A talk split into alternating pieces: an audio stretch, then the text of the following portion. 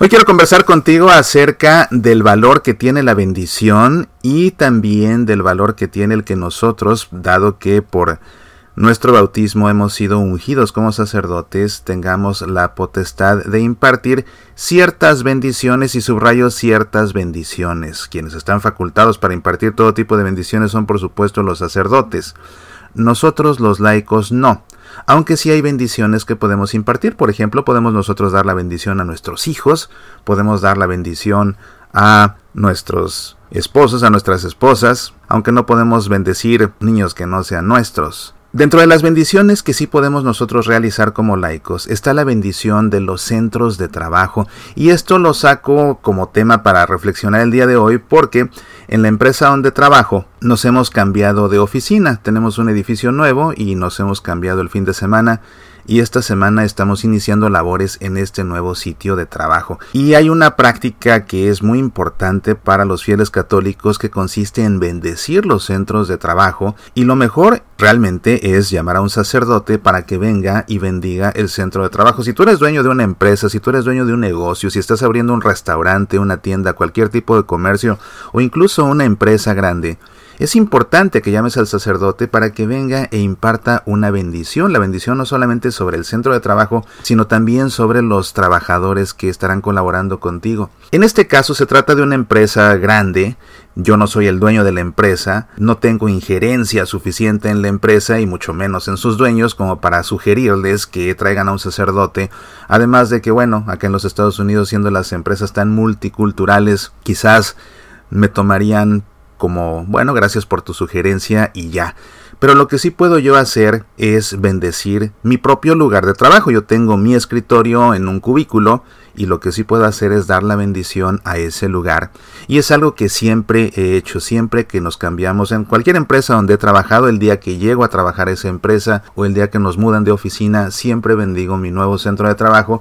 Y esto por supuesto que no lo hago simplemente diciendo en el nombre del Padre y del Hijo y del Espíritu Santo, sino que más bien lo hago empleando el rito de bendición del lugar de trabajo que puede ser empleado tanto por un sacerdote como por un laico, y quisiera leerte lo que dice este rito de bendición, sobre todo para que comprendas lo que implica una bendición de un sitio de trabajo y con esto te animes a tú hacer lo mismo. Incluso si llevas trabajando en tu empresa 12 años y estás escuchando esto y nunca nadie ha bendecido tu lugar de trabajo, es buena ocasión de que traigas agua bendita y hagas tú lo que es justo para un hijo de Dios. Mira, la introducción dice así. El hombre, con el trabajo asido de sus manos y el desempeño de su cometido, cuida incesantemente de la creación. Existe pues motivo más que suficiente para bendecir aquellos lugares donde el hombre trabaja con empeño, en beneficio propio y en provecho de sus semejantes. Esta celebración mira no solo a la comunidad en cuyo beneficio se construyen los nuevos laboratorios, talleres y tiendas de comercio, sino también a los que en ellos trabajan,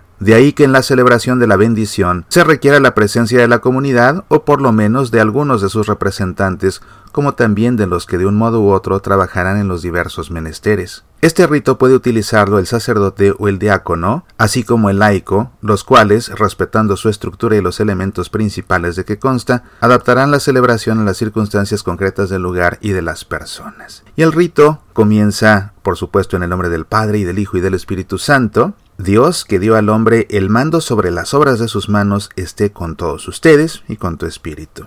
Y después viene la bendición. Esparciendo el agua bendita se dice lo siguiente, Jesucristo puso de manifiesto la gran dignidad del trabajo cuando él mismo, la palabra del Padre hecha carne, quiso ser llamado hijo del carpintero y trabajar humildemente con sus propias manos. Así alejó la antigua maldición del pecado, y convirtió el trabajo humano en fuente de bendición.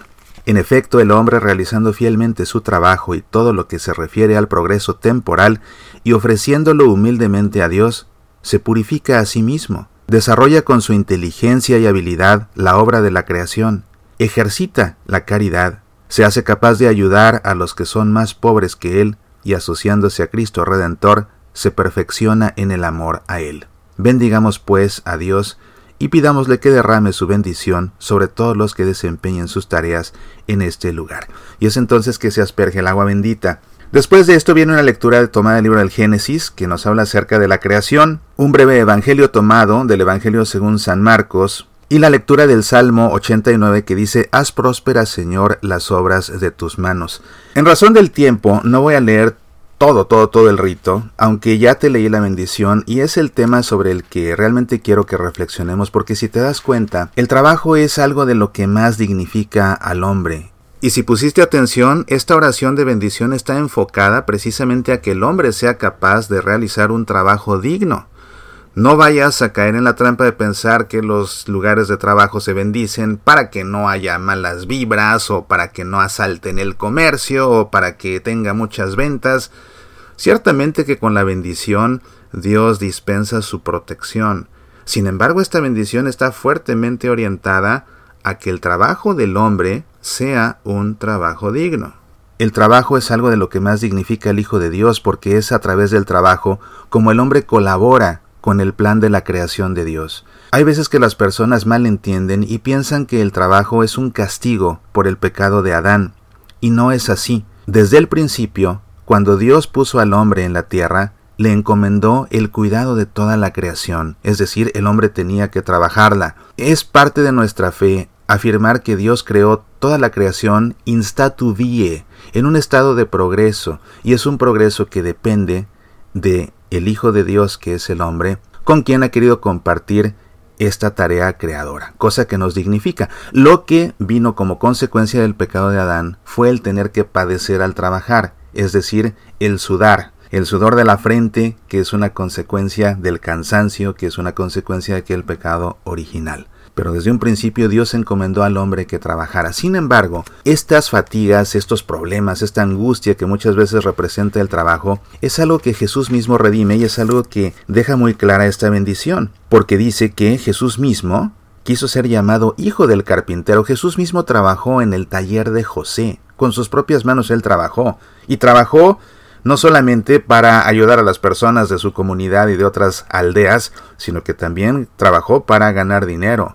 Cuando José murió, ¿quién crees que mantenía a la Virgen María? Esto es muy interesante también, es algo que quiero tocar porque cuántas veces has escuchado que la gente dice, es que el trabajo es tan feo, es que el trabajo es tan desagradable, es que el trabajo es tan pesado que nadie lo quiere hacer y por eso lo pagan. Hmm. Esa es la visión, esa es la actitud de las personas mediocres que no quieren ejercer todos los talentos que Dios les ha dado. Una persona que sabe que está ejerciendo los talentos que Dios le dio y que sabe que está colaborando con Dios en el plan de la creación es una persona que se precia de su trabajo porque además sabe que se esfuerza, sabe que lo hace con dignidad, sabe que lo hace con honradez, sabe que da lo mejor de sí mismo y pone todo su esfuerzo y entonces alguien que trabaja así no dice es que el trabajo es tan desagradable que por eso me lo pagan, más bien es alguien que puede decir con toda contundencia sin nunca perder la humildad, mi trabajo es tan valioso que por eso lo cobro. Eso es muy diferente. Fíjate qué diferente es eso. El trabajo es tan desagradable que por eso lo pagan a mi trabajo es tan valioso que por eso lo cobro.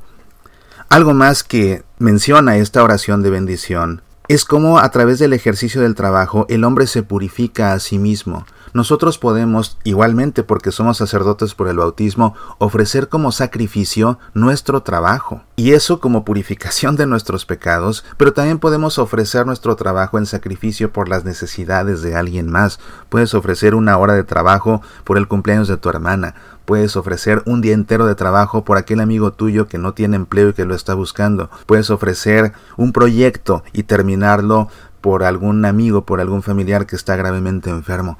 El trabajo realmente es dignificante y es la razón por la que vale la pena bendecir los ambientes de trabajo para que Dios dispense su gracia sobre todos los que trabajen en ese lugar y así podamos ejercer un trabajo digno que nos ayude en realidad a colaborar con su plan de la creación. Te invito pues a que si no lo has hecho, bendigas tu sitio de trabajo, trae un sacerdote, si esto no es posible, haz la bendición tú, al menos de tu escritorio de trabajo, de tu salón de clases, de la recepción donde trabajas todos los días, bendice tu sitio de trabajo y sentirás la presencia de Dios todos los días de tu vida. Soy Mauricio Pérez, estas son Semillas para la Vida. Escucha Semillas para la Vida también en SoundCloud, iTunes, Evox, Facebook, Twitter, YouTube, Tuning Radio y en nuestro sitio semillasparalavida.org. ¿Te gustaría sacarnos al aire en tu estación de radio católica? Escríbenos. Apasionate por nuestra fe.